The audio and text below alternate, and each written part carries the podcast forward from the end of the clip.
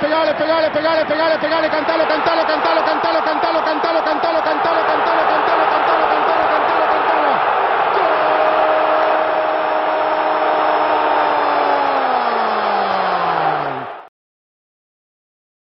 ¿Cómo están amigos filósofos? Estamos aquí en el nuevo podcast de, de filosofía futbolera, en donde hablaremos de temas que nos apasionan a todos en este grandísimo planeta fútbol, pero en donde también queremos elevar el discurso para que filosofemos. Entonces, pues aquí está Daniel hablándoles y a mi lado está mi amigo, un verdadero filósofo de corazón que aportará mucho al mismo tiempo que yo lo quiero hacer. Estoy con Fer, a mi lado. ¿Cómo estás, Fer? Muy bien, muy bien, Dani. ¿Tú qué tal? Pues muy feliz. Hola porque- a todos, perdón, no, no me presenté. No, no, no. ahor- Ahorita, ahorita ahondamos en quiénes somos. Mientras, este, me gusta, me gustaría decir que estoy muy feliz porque es un proyecto que nació muy orgánicamente de dos personajes que neta hablamos de fútbol como enfermos. Como si se nos fuera la vida. Como si se nos fuera la vida y parece ser un tema común en donde piensas que como el fútbol es eh, tan popular, a veces el discurso es tan grande, pero realmente no lo es así. Hay mercados un poquito distintos que no abordan las cosas, digamos, de formas tan profundas, pero hay mercados como el nuestro en donde la, la filosofía y el fútbol se vuelven una, porque realmente hay mucho que abordar que es apasionante. Nada de clickbait, nada de mercado, mercadotecnia barata, o sea, aquí vamos a hablar de cosas interesantes, de lo profundo del planeta del fútbol. Y sobre todo de cómo lo vemos nosotros. Por supuesto, por supuesto. Y ya quien se quiera unir está más que bienvenido a este su Esta- espacio. Claro, e- esa es la intención. Y bueno, de- yo me gustaría hablar de cómo empezó esto. O sea, de entrada decir que pues nuestra filosofía como tal de, de este podcast es hacer un podcast diferente. ¿Por qué? Porque vimos que la lo contaminado que está el medio futbolístico, sobre todo en México, los medios, cómo tratan los temas futbolísticos. Claro. O sea, no es por tirar mucha basura, ni por hacerlo así, pero a mí ya me resulta difícil, con la pasión que le tengo a este deporte, ya me resulta difícil ver un programa de medios mexicanos o hablando de Iberoamericanos, fútbol. Iberoamericanos, sí, o sea, puedo poner el ejemplo del chiringuito, aunque me puedan llegar a, a mentar mi madre por hablar de ellos, pero se me hace pues ya un, un- un medio para hablar de fútbol muy barato, de un discurso bastante barato, bastante comercial, bastante de mercadotecnia barata, como tú lo dijiste. Entonces, pues esta idea nace con Dani y yo teniendo nuestras discusiones y pláticas y filosofando del fútbol, hablando de mil temas y que uno nos llevaba uno tras otro, tras otro, y así no podíamos parar durante horas, un día Días entero. y, y cada vez que nos veíamos era lo mismo. Siempre. Entonces, de ahí nace la idea, ¿por qué no compartir esta parte que, que tanto nos gusta y este discurso? Por supuesto. De hecho, pues retomando esta idea inicial de, de quiénes somos y cómo se dio esto, Fer y yo nos conocimos en un trabajo que tuvimos y, bueno, pues había cierta camaradería implícita con, como el compañero de trabajo que uno era del otro, pero una vez jugando futbolito con los compañeros, Sí. el Fer se, se mandó unas frases del Tano Pasma, ¿no? Un tema muy, muy de moda hace pues, ya 10 años, que por ende no estaba tan fresco en la memoria de todos y a mí pues luego luego me llamó, ¿no? Y a partir ¿Cuáles de ahí eh? yo dije, ah caray, el Fer habla de fútbol, vamos a ver qué pedo. Y el Fer creo que pensó lo mismo y Sí, se sí, fue sí, a la verga del mundo porque neta, neta, sí, este, sacamos conclusiones buenas. No, no somos los dueños de la verdad, pero creo y creemos que, eh, que podemos decir algo, o sea, que realmente tenemos un enfoque interesante que sale justamente de ese entrecomillado periodismo que más bien ya es un show eh, Sí. novelesco en donde los profesionales que hablan de fútbol son pocos en comparación con los profesionales del show. Exactamente. O sea, y se que se dedican a hacer Comedia, es que literalmente sí, sí, sí, se vuelven comedia y farándula. de- farándula y comedia, o sea, es nuestra novela como varones, ¿no? Es- es- o sea, como, como la tele abierta tiene su, su novela de las 8, de las 9, pues nosotros tenemos esos programas que son un poquito más tarde o por ahí, en donde todos los días se dice lo mismo, en donde realmente lo apasionante, si es que algo puede ser apasionante, es clavarte, clavarte con, con las Sí, peleas. Y defender tus colores de Exacto. alguien que Sí, los o quieres sea, bajar, ¿no? te- terminas, este, terminas haciendo más corajes de lo que terminas enriqueciéndote y alimentándote, ¿no? Sí. Y pues, este, y pues esto da Oye, pero cabida. espera, Dani, espera. ¿Cuáles, era- ¿Cuáles eran esas frases que dije que yo no, no recuerdo? Creo que, creo que tú estabas perdiendo. No, no, no, no. Tú estabas de espectador y estaban jugando otros dos cabrones. Ajá. Y este. Y te aventaste una ya de las histriónicas, así del Tano Pazman, la de. Me cago, no sé, ¿qué, qué, qué dijo el Tano Pazman? Pero dijo, di- dijo una, una muy particular, la de. Me cago en. No sé. Bueno, en todos. Es que. en todos, literalmente. se cagó en. Literalmente dijo tantas que ahorita no me acuerdo cuál fue, pero es que el Tano Pazman era Sí, era genial. una, una joya, Sí, carajo. sí, sí, o sea, tú, tú, Fer, consideras que fuiste ese hincha, eres ese hincha el día de hoy. Eh, pues de hecho el otro día viendo el clásico, porque ahora lo sabrán, yo a mí me gusta el fútbol del Barcelona, siempre me gustó, mi papá me lo inculcó, entonces eh, tiendo por ese tipo de equipos, ¿no? De filosofía ofensiva, de buen trato de balón, de, de priorizar el espectáculo, si así se puede llamar, que bueno, muchas veces tocan tanto el balón que te, te pueden aburrir si no tienen la profundidad. Bueno, esos ya son temas más tácticos, pero bueno, Habrá momentos para hablar de ello. claro, También de claro, eso por se supuesto, tratará. no, no, no, A por huevo. supuesto, a huevo. esto, esto se trata de encuerar este y fútbol, y, ciencia y romance. y durante el fútbol pues tiene el tema táctico, ¿no? Claro. Pero bueno, fui y soy en muchas ocasiones ese aficionado, o sea, ese aficionado que de hecho ese día pues, fue el domingo pasado hablando con mi papá de mientras veía el partido y lo mal que estaba yo, porque no lo estaba viendo desde un punto objetivo como generalmente lo hago,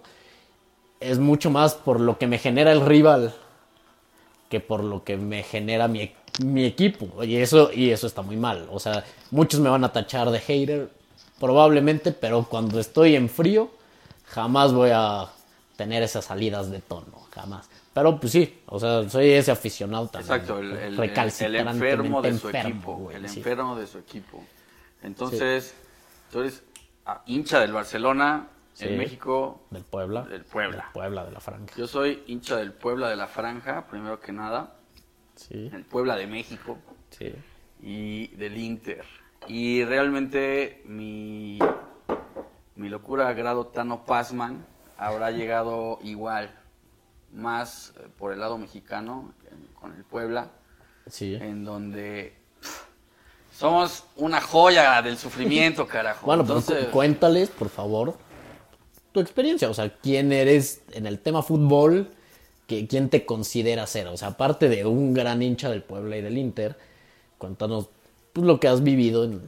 Yo, la yo, yo realmente me, me consideré mucho tiempo un gurú del Puebla, al grado de tener una seguridad implacable para hablar del tema. Siento yo realmente que fui uno de los personajes que más sabía del Puebla y hasta la fecha, pues por, pues por tiempo, pues todavía Sí, lo seguiré sí, sí, siendo, aunque reconozco que hay mucha gente que habla con mucha pasión y mucho fervor, que antes pensé que solo yo tenía.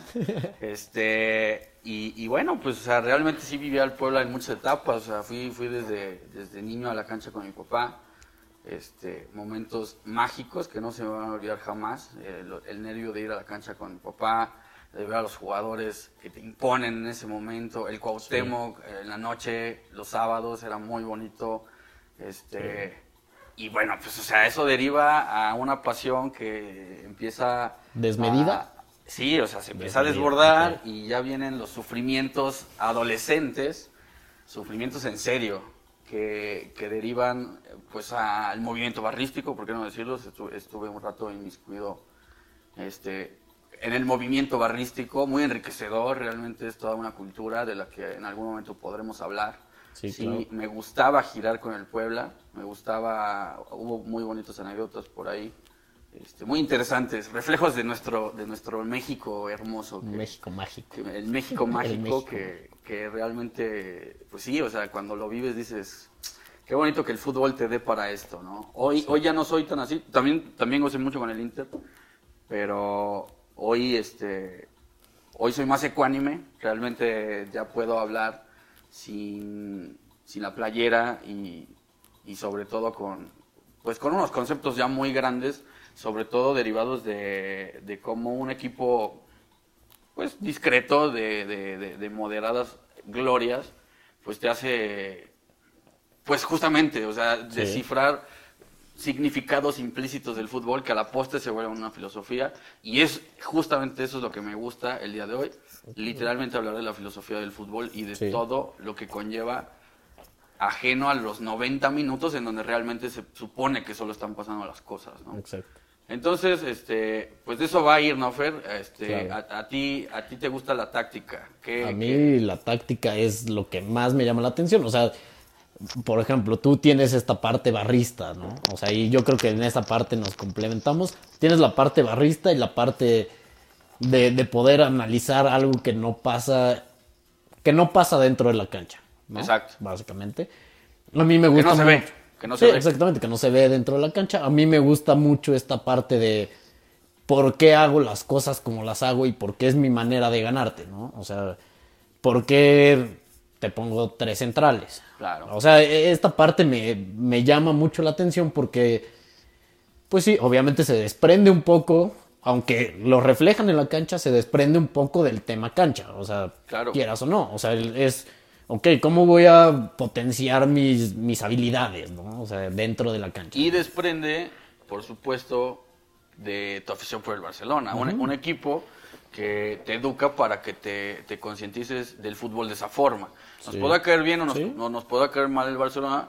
Ha tenido muchos este, tropiezos en el presente, justamente por traicionar una filosofía muy En el buena. pasado también. En el pasado también. Cuando la ha traicionado, una filosofía muy buena que promueve el buen trato a la pelota, que, Sí. que, que tiene escuela de escuela, ¿no? O sea, lo que en algún momento revolucionó al fútbol en los 70s con Holanda, Con la se- naranja con la mecánica. naranja mecánica de Rinus Michels, en donde jugaba Cruyff y era el líder moral Pues, y deportivo, sí, se va a perfeccionar a Barcelona. Claro. Tiene- Y se va a perfeccionar con un, con un estudiante de Cruyff en la cancha, como Pep Guardiola en su momento. con todo lo, lo- lo que implicó, ¿no? Ese, ese, el primer esbozo, el- el- la Champions del 92, de un Sí. proyecto que realmente comenzaba. No, no, no partía de cero, el Barcelona ya era un equipo grande, importante, que, que tenía un poder adquisitivo. O sea, ya había jugado aquí Maradona, el Romario, Sí. o sea, era un gran equipo. Sin embargo, se le vuelven muy arraigados esos valores futbolísticos que hacen, pues, eh, el que termina siendo el mejor equipo quizá de la historia, ¿no? El de, el de, del principio de la, del siglo XXI, el, el de, la, de la primera década de los Sí, 2000, ese 2008, Barcelona 2009, sí. que ya ah, antes me, me, me generaba ámpula en, en mis momentos de, de gran, de gran eh, Eso, pues, es que- ceguera, pero hoy normal. tengo 10 años, o sea, 10 años después ya puedo decir que, que realmente pues fue una escuela como Un equipo había. fascinante, o sea, Fascinante totalmente. Y me quito la camiseta y te lo digo. Para mí era una, o sea, si lo hubiera hecho el Madrid, ahorita mismo te diría es supuesto. un equipo fascinante. Fascinante, fascinante por todo lo que implicaba, ¿no? Sí. Y a partir de ahí ya podemos hablar justamente de, de la filosofía y de, y de todo eso. O sea, ¿qué podría hacer el Barcelona eh, en, en todos los argumentos futbolísticos que tiene, más los argumentos sociales, más los argumentos culturales, que a la- más la competencia, más la economía, etcétera? Todo eso que deriva en que un proyecto termine siendo exitoso o fracasado. Y este y pues eso va esa va a ser la, la tónica, ¿no? Hablaremos de, de- de- intentaremos desmenuzar eh, situaciones muy puntuales en donde la cancha será partícipe en cierto grado y otras aristas por ahí que no se ven también lo serán, ¿no? Yo, por ejemplo, soy del Inter que es un equipo que no tiene un Básicamente abolengo- antagónico de lo que hace el Barcelona en la cancha. Históricamente también con una identidad dentro de la cancha. Hiperdefensiva, la de Lenio Herrera y el Catenacho. Pero que justamente hace pensar, a, a mí como aficionado al Inter, que eh, el fondo es eh, distinto a la forma, en el sentido de que el barcelonista, lo- o sea, quiere que la forma sea todo, para que a la postre se gane bien. Y el Inter quiere ganar. Porque, Quiere ganar, a como dé lugar, con gana 10 hombres, Gana con- con un drama sí, muy, sí, sí. muy artístico, en donde, o sea, tienes que estar pidiendo la hora de rodillas abajo del travesaño.